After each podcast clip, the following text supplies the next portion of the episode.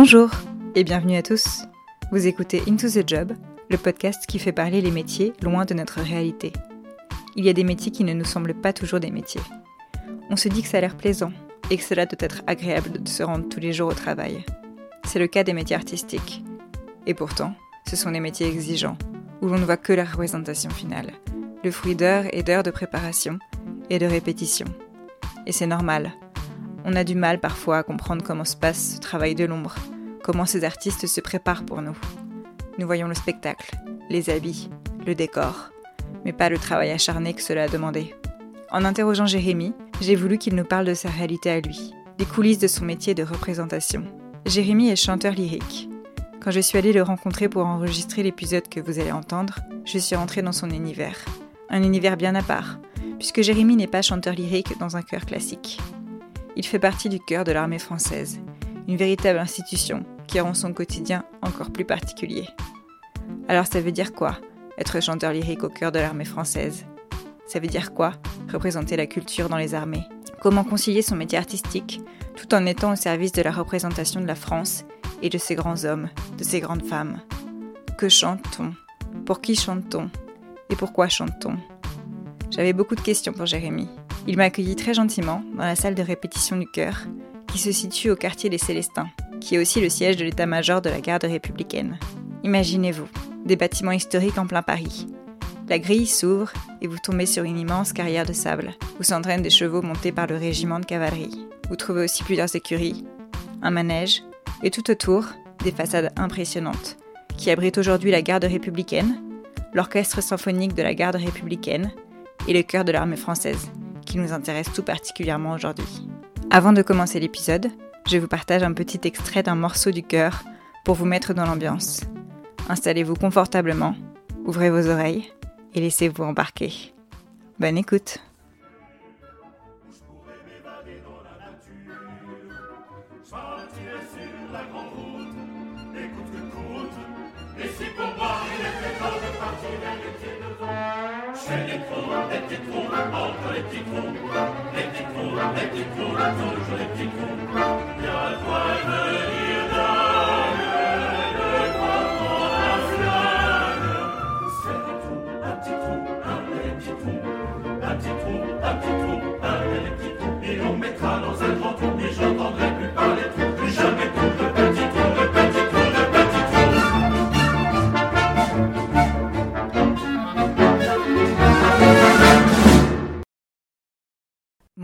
Jérémy. Bonjour Laura. Euh, merci de m'accueillir. Donc aujourd'hui, on est dans le studio du chœur de l'armée française, donc dans le quartier des Célestins, qui est près de Bastille à Paris. Ici, on est dans le studio euh, de répétition. et donc toi, tu es chanteur lyrique baryton. Est-ce que tu peux un peu nous parler du chœur de l'armée française? Alors le chœur de l'armée française, c'est la formation musicale la plus jeune des armées et c'est une formation musicale de la garde républicaine, donc on est gendarme, euh, donc nous sommes situés donc à Bastille à l'état-major. Le chœur de l'armée française a été créé en 83 par Charles Hernu, qui était ministre de la Défense de M. Mitterrand, président. Il a été créé pour une raison simple, Charles Hernu voulait faire un pendant euh, au cœur de l'armée rouge dans les armées françaises. Il voulait un vecteur diplomatique, un auxiliaire diplomatique euh, pour promouvoir la culture des armées françaises dans le monde. Et euh, donc toi, ton, ton métier à toi, c'est d'être chanteur lyrique. J'ai une question un peu bête, mais tu passes pas tes, journées à, chanter, ça serait trop résumé, je pense. Donc j'aimerais bien savoir à quoi ça ressemble tes journées. Alors une journée de chanteur, donc au cœur de l'armée française en tout cas, euh, on répète tous les matins, du lundi, mardi, jeudi, vendredi. On a des services de 10h à 13h. Bien sûr, on arrive en avant pour chauffer la voix, euh, parce que la, voix c'est un, organe et c'est aussi euh, toute une musculature. Donc c'est comme les sportifs de haut niveau, faut la réveiller, l'assouplir pour être prêt et chanter juste à 10h du matin pour que nos chefs soient heureux. Et donc ensuite, vous avez ces répétitions et ensuite vous faites quoi? C'est quoi votre agenda? L'agenda du cœur, il est assez chargé, c'est 80 prestations en moyenne par an. Donc ces prestations, c'est diverses, on va dire, en trois parties. Il y a une première partie, c'est des commémorations, donc c'est au service de l'État, donc c'est beaucoup de services officiels, que ce soit pour la présidence de la République ou le Premier ministre, ou pour le ministère des Armées ou de l'Intérieur. Euh, une autre partie, ce sont des concerts en coproduction avec des ensembles civils, donc ça peut être euh, comme l'Orchestre national de France ou le Philharmonique de Radio France, avec l'Orchestre national de Bordeaux-Aquitaine, avec la maîtrise de Notre-Dame. Donc ce sont des coproductions. On se produit à la Philharmonie de Paris, à l'Auditorium de Bordeaux, jusqu'au drame du mois d'avril à la cathédrale Notre-Dame. Donc c'est une vie qui est assez intense et riche. Et le dernier tiers, c'est des concerts du cœur de l'armée française qui sont en région, parfois à l'étranger aussi, euh, ou dans les dom-toms, euh, où là on est demandé par des associations des collectivités ou par des groupements de gendarmerie ou des unités des forces armées pour venir faire des concerts. Et donc tu me disais, c'est un chœur qui est quand même spécifique parce qu'il est composé que d'hommes, c'est ça? Exactement, il est composé de 40 chanteurs masculins, donc divisés avec les quatre voix. Donc on a les quatre pupitres, les premiers ténors, les seconds ténors, les barytons et les basses. Et c'est un chœur masculin car à la création du chœur en 83, il n'y avait pas assez de femmes malheureusement dans les armées. Et donc l'idée du ministre qui était de faire un chœur mixte a été assez vite abandonnée malheureusement. Et donc c'est devenu le chœur d'hommes officiel de la République française. Voilà, il est dirigé par deux femmes extraordinaires. Qu'est-ce que, que, vous chantez? Enfin, J'ai aucune idée de ce que vous pouvez chanter comme, euh, comme morceau. Alors on chante un peu de tout. Donc bien sûr, il y a toute la, musique qui est liée au protocole. Donc il y a énormément de chants patriotiques et officiels. Donc la Marseillaise, le chant des partisans, pour les plus connus, le chant du départ, qui a longtemps été en balance euh, l'hymne officiel euh, jusqu'à la fin de la Troisième République avec la Marseillaise. Le chant des marais, beaucoup de chants autour de la Seconde Guerre mondiale, etc des chants autour de la Première Guerre mondiale. On a fait la commémoration 14-18 euh, jusqu'à l'année dernière, donc énormément de chants euh, qui tournent autour de la Première Guerre mondiale. Ça, c'est pour la partie euh, commémorative et protocolaire. on fait beaucoup de chœurs d'opéra, beaucoup de chœurs d'hommes d'opéra. On fait beaucoup de musique romantique aussi. Il y a tout un répertoire, que ce soit dans le lead ou la mélodie française, qui est adapté pour chœur d'hommes, avec Schubert, Debussy par exemple, pour ne citer que. On fait énormément de musique contemporaine aussi. On en fait beaucoup, et en coproduction avec des grands ensembles comme l'ensemble Balcon, qui est un, ensemble contemporain français très connu, qui tourne à, travers le monde. Donc on fait vraiment de tout. On fait de la variété aussi, on adapte des chansons. Notre dernier disque c'est, qui est paru chez Warner Classic et Rato s'appelle Paris Je t'aime et c'est une, une, adaptation de 12 grandes chansons. Euh, il y a un peu tout, il y a du Charles Trenet, du Charles Aznavour, Enrico Macias, euh, du NTM, Grand Corps Malade. C'est très très éclectique. Voilà, et on a demandé à deux grands arrangeurs qui sont Cyril Laine et Mathieu Michard de préparer ça. C'est une idée d'Aurore Tillac. Euh, et on a fait ce très beau CD qui, dont on est très très fier, voilà, qui est paru le 4 avril. La plupart du temps, vous chantez en uniforme Alors, quand nous sommes en répétition, nous travaillons en civil, sauf quand il y a des visites euh, au sein de la garde républicaine où on est en uniforme. Et sinon, pour tout le reste, en concert comme en cérémonie officielle, nous sommes avec euh, ce qu'on appelle notre grande tenue de service, l'uniforme du cœur, et, rester fidèle à ses débuts parce qu'il devait rendre hommage aux quatre armes, donc terre, air, mer et gendarmerie. Donc c'est une espèce de mixte textile de, ces quatre armes. Voilà, donc c'est assez sobre et assez élégant, je crois. Tu me disais, euh, vous faites des répétitions à peu près tous les matins. Euh, au final, euh, vous, tu, penses que vous chantez combien de temps par, par semaine? Est-ce que c'est quand même la plupart du temps ou il y a aussi des, des tâches peut-être plus administratives? On a assez peu de tâches administratives parce qu'on a ce qu'on appelle euh, l'arrière, c'est l'administration. On a une, grosse administration au cœur de l'armée française. Donc on, bien sûr, on a quelques tâches administratives à remplir, c'est normal comme euh, n'importe quel, euh, quel métier. Mais on se concentre, on a la chance de se concentrer sur l'artistique à 90%. Donc on chante environ 25 heures par semaine, 25 à 30 heures, ça dépend du nombre de concerts qu'il y a dans la semaine. Euh, ça comprend bien sûr les répétitions. Ça, c'est le travail au sein du cœur. Bien sûr, à côté, il faut continuer de travailler son instrument, de, l'améliorer, de l'entretenir. Euh, voilà. Donc ça veut dire que chez toi, tu peux continuer à chanter aussi? Pour le plus grand malheur ou bonheur de mes voisins, ça doit être ça, oui. Donc c'est quoi les différents moments de travail au, sein du cœur Tu me parlais des, répétitions, mais comment ça se passe à partir du moment où euh, on t'apprend qu'il y a tel ou tel nouveau morceau qui, que vous allez chanter, le moment où euh, vous le répétez pour la première fois et finalement le moment où vous vous produisez.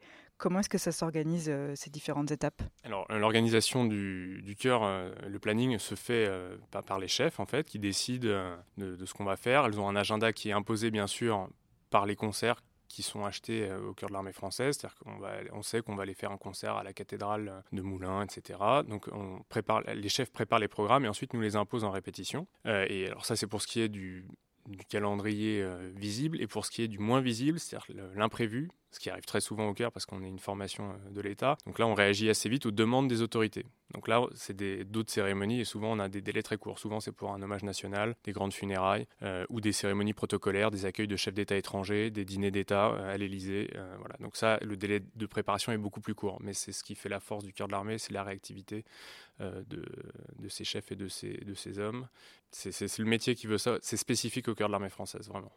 Et ça veut dire que, par exemple, vous pouvez être averti combien de temps avant? Ça peut être jusqu'à trois jours avant. En général, quand c'est le décès d'une grande personnalité, on a rarement plus de trois jours pour préparer la musique et ce qui est demandé par le protocole. Voilà. Et c'est quoi là par exemple les derniers euh, concerts? Je sais pas si vous parlez de concerts, mais... Euh. Dans ce genre de cas, on parle de dommages, de dommages, de cérémonie nationale. Donc les derniers cas, euh, c'est la panthéonisation de Madame Simone Veil, le décès de Monsieur Aznavour. Donc toi, est-ce que... tu me disais, vous répétez tous ensemble, donc vous êtes 40, c'est ça? Mais est-ce que tu peux répéter tout seul? Est-ce que tu peux répéter que entre les voix baryton oui, alors donc l'effectif est à géométrie variable déjà. Il faut savoir qu'on ne fait pas tout à 40 chanteurs. Tous les concerts ou cérémonies ne se font pas à 40 chanteurs. On a la chance d'avoir des très grands solistes au cœur de l'armée française. Donc il y, a, euh, il y a deux personnes notamment qui ont des prix internationaux, qui sont des très grands chanteurs et qui font souvent les dîners d'État à l'Élysée avec l'orchestre à cordes euh, et qui font des tournées aussi à l'international. Et ensuite, euh, on a différentes formations. C'est-à-dire qu'on peut se produire à un chanteur pour une cérémonie aussi, pour juste une Marseillaise dans un endroit qui ne requiert pas 40 chanteurs. On peut se produire à 8 chanteurs, à 16 chanteurs, 24, 32, 36, 40 qui est le.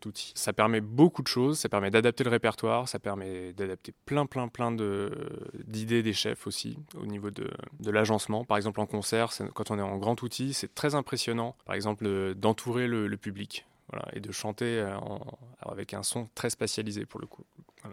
Ça, c'est intéressant. Pourquoi on a cette géométrie variable? C'est pour faire aussi, selon le répertoire, euh, un chœur d'opéra va demander un maximum de chanteurs. Un morceau de variété adapté va demander un peu moins de chanteurs. Par exemple, il y a des morceaux qu'on fait dans le, dans le CD du cœur qu'on vient de faire cette année où on est en septuor. donc il y a sept chanteurs qui sont représentatifs d'un peu tous les pupitres et où là, on va travailler vraiment sur du détail et sur des, des jeux vocaux presque euh, pour euh, rendre hommage à des styles musicaux, du jazz, de la bossa nova, etc. Toi, quand, quand tu chantes, à quoi tu penses? Parce que bon, moi, je ne suis pas professionnelle, mais on, se dit que tu peux parfois avoir l'esprit qui, divague. Mais est-ce que tu es très concentré sur euh, ce que tu fais, ce que tu dois faire plus tard? Ou est-ce que parfois ça t'arrive à, t'échapper? Alors globalement, on est assez concentré, euh, mais les répétitions servent à ça aussi, ça à se détacher un petit peu. Et le travail de répétition, c'est travailler des réflexes musculaires en fait et, vraiment du cerveau pour que on, soit pas dans le, par exemple un des problèmes du chanteur c'est le trac souvent le trac le stress comme beaucoup d'artistes. Donc les répétitions servent à ça, à annihiler ou en tout cas à réduire le risque euh, du track proche de zéro. Donc il arrive bien évidemment, surtout sur des morceaux qu'on connaît très bien, de divaguer dans son esprit par exemple et de penser à autre chose, mais en restant très concentré avec les yeux sur, le, sur les chefs, ça c'est sûr. Tu as les yeux sur euh, les chefs, mais est-ce que tu regardes aussi parfois ce que les autres ou tu es plutôt quand même concentré sur le, la ligne globale que vous demande de, de suivre euh, la chef? Alors ça dépend vraiment. En concert, euh, on regarde le, chef, la chef, bien évidemment, euh, mais on se regarde aussi entre nous, parce que ça, aide pour les respirs, pour sentir. On est toujours à l'écoute. C'est-à-dire que chanter au sein d'un chœur, c'est mettre un talent individuel au service du collectif. Donc, faut pas dépasser non plus, et faut pas être, euh, faut, faut toujours, faut bien, faut bien doser. Donc, pour ça, l'écoute chez le musicien est très très important voilà, pour écouter ce que font les autres. Ce qui permet d'avoir une bonne balance et un équilibre, ce que demandent les chefs bien évidemment en permanence. Euh, ensuite, globalement, ça nous arrive aussi, on ne chante pas toujours en même temps, dans un morceau par exemple, et ça nous arrive d'être admiratif de nos collègues d'un pupitre ou un autre qui est en train de faire une, très belle ligne mélodique. Et, euh, donc effectivement, à ce moment-là, on sort un petit peu du morceau. Mais bon, globalement, on reste très concentré.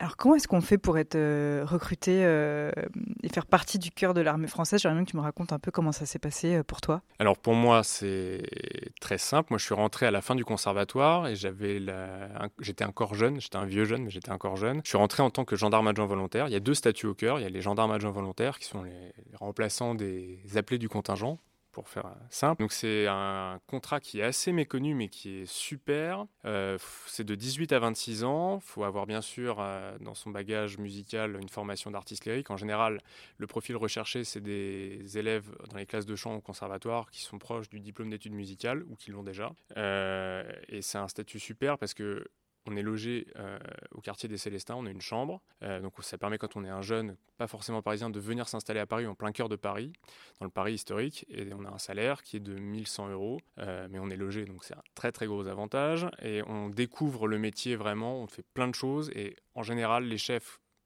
laissent faire ces statuts-là soit la fin de leurs études, soit commencer à travailler aussi un peu ailleurs pour acquérir une grande expérience. Un peu à l'image des sportifs haut niveau de la défense, on nous laisse quand même euh, travailler un peu en dehors. Ça, c'est très important. Et l'autre statut, le statut principal, euh, c'est le statut de sous-officier de gendarmerie. Donc là, ce sont des chanteurs lyriques qui sont déjà pros et qui ont déjà eu leur diplôme. Donc Pareil, toujours, on cherche euh, au grand concours, c'est un diplôme euh, soit du Conservatoire national, soit d'une école euh, étrangère. Voilà. Et donc, ce sont des concours très, très, très durs, très honnêtement.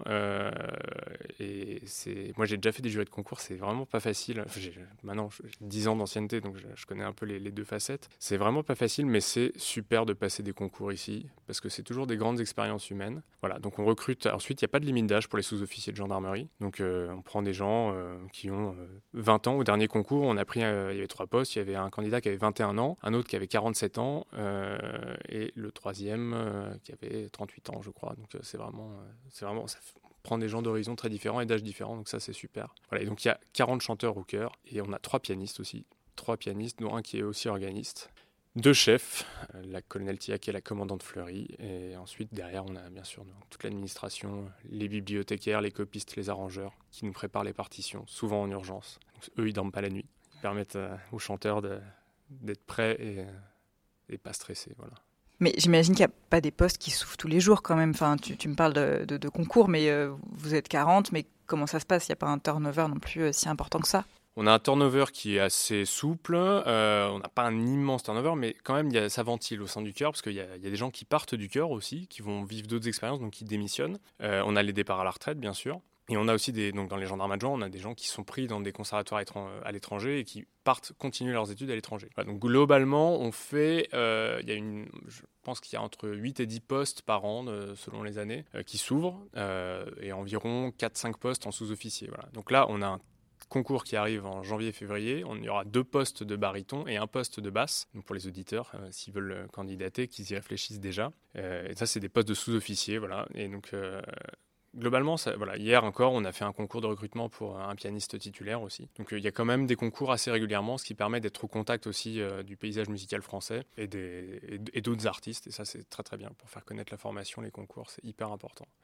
Est-ce qu'il y a quand même un certain prestige à faire partie euh, du cœur de l'armée française euh, ou euh, Parce que je ne me, rends pas compte après ce vers quoi tu peux te tourner, mais est-ce que une, quand même une, image de prestige? Alors le cœur a une très grande image, parfois méconnue de certains, mais c'est vraiment c'est vraiment extraordinaire. Moi, en 10 ans, j'ai fait des choses que je n'aurais jamais pensé faire euh, dans le civil.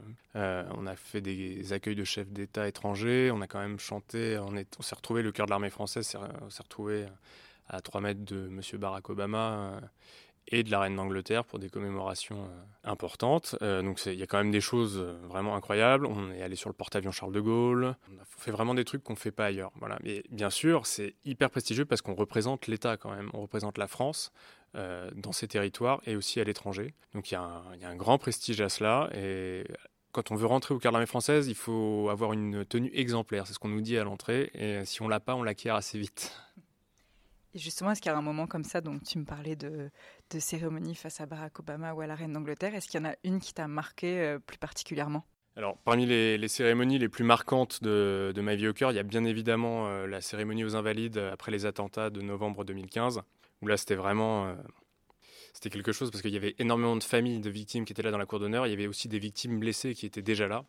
Euh, la, cérémonie a, eu lieu à peine 15 jours après les, attentats du 13 novembre. Et je pense que, que ce soit pour l'orchestre euh, de la garde et le chœur, on, était présents, les deux formations musicales de la garde étaient présentes et c'était vraiment un souvenir émouvant. On était au plus près, on sentait vraiment l'émotion des, des victimes. C'était vraiment, c'est un grand souvenir, pas le plus heureux, mais un grand moment.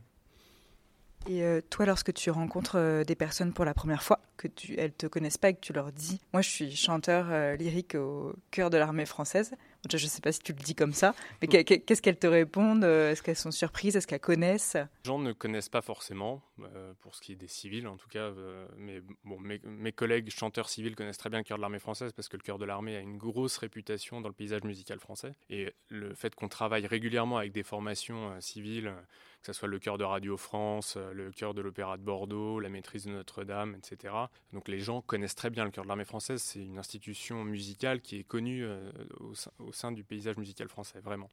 Pour ceux qui ne connaissent pas trop le monde de la musique classique ou de la musique tout court, quand on dit qu'on est chanteur euh, au cœur de l'armée française, on a évidemment tout de suite énormément de questions parce que je pense que ça appelle naturellement une grande curiosité. Alors la question qu'on nous pose le plus souvent, c'est est-ce qu'on est, d'abord des militaires ou d'abord des chanteurs? Et donc la réponse, elle est très claire, on est d'abord des chanteurs. On est recruté donc sur titre, sur, titre professionnel et sur concours. Donc on est des, vraiment des, artistes de haut niveau et formés à l'école classique française pour servir une mission spécifique. Mais on est bien évidemment des artistes militaires, pas des militaires artistes.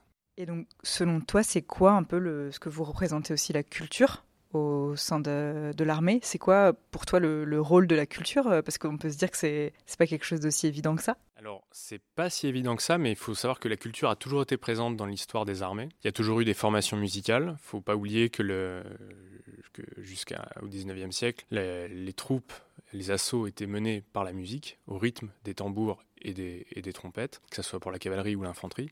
Donc, historiquement, la musique a toujours été présente au sein des armées. La, culture, plus généralement, a toujours été présente aussi au sein des armées, notamment pendant le premier conflit mondial. Il y avait, euh, le théâtre aux armées qui euh, allait divertir et essayer de remonter le moral des troupes dans cette guerre qui a été proprement horrible. le cinéma aussi a toujours été présent dans les armées. Il y a ce qu'on appelle le CPAD, c'est l'établissement euh, du cinématographe de, de, la défense, qui a toujours filmé depuis le début du XXe siècle, qui a toujours été présent dans les théâtres d'opération. D'ailleurs, c'est rigolo, enfin c'est rigolo ce mot théâtre. On dit un théâtre d'opération. Donc euh, il y a la, double euh, signification.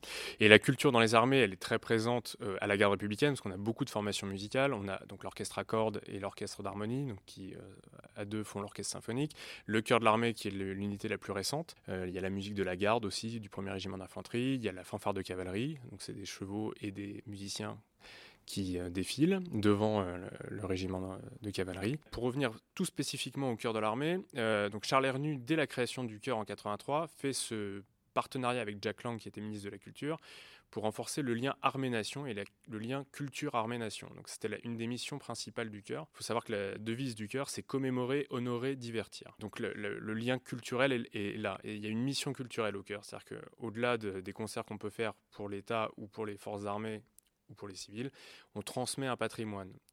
On a vraiment cette vocation de, quand on devient musicien, que ce soit chanteur ou instrumentiste, on fait ça par passion et souvent on essaie de transmettre ses émotions par sa passion. Donc je pense que le, lien est très très fort. En fait, on passe, par exemple, tous les ans, on a des opérations avec les milieux scolaires où on va dans les écoles faire découvrir la musique, euh, faire découvrir ce que c'est que le cœur de l'armée française et chanter, etc. Et donc tout ça provoque parfois des vocations, des questions euh, et souvent beaucoup de joie.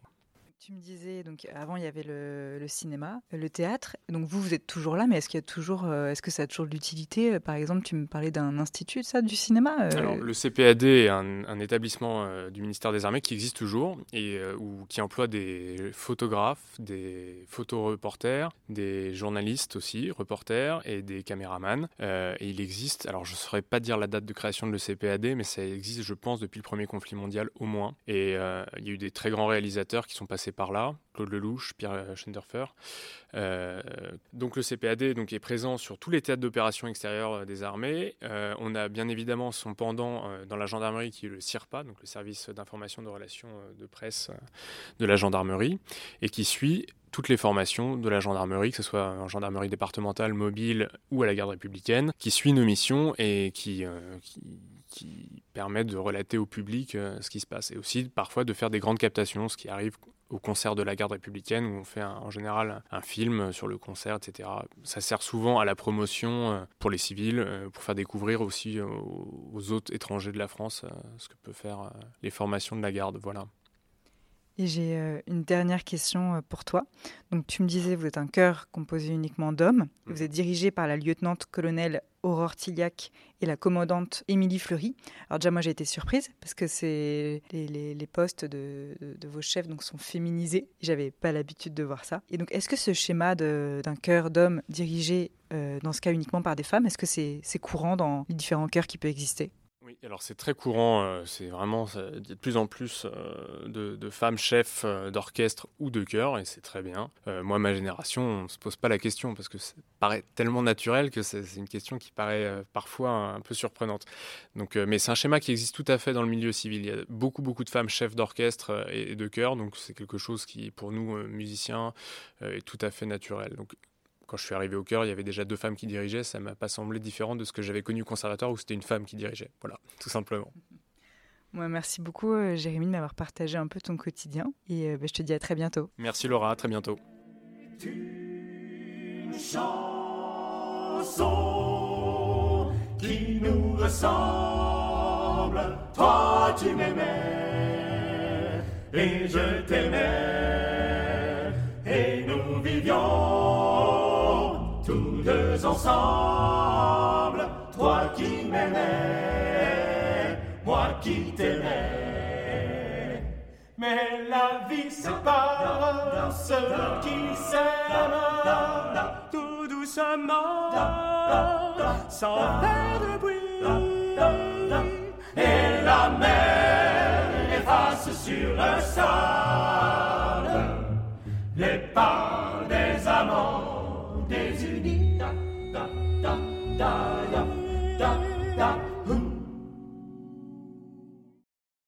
Encore merci à Jérémy et aux équipes du cœur de l'armée française de m'avoir si bien accueilli dans leur bureau. Si vous voulez écouter plus longuement les deux extraits diffusés dans cet épisode et d'autres morceaux du cœur, je vous invite à mettre dans vos oreilles leur album Paris, je t'aime. J'espère que cette plongée dans le métier de chanteur lyrique vous a plu. Pour m'aider à faire découvrir le podcast, allez mettre des étoiles sur Apple Podcast, laissez des commentaires et partagez-le autour de vous. Pour ceux et celles qui ne l'ont pas encore fait, abonnez-vous à Into the Job sur votre application de podcast, Apple Podcast, Google Podcast, Deezer ou Spotify, pour être au courant des prochaines sorties. À dans deux semaines avec un nouveau métier.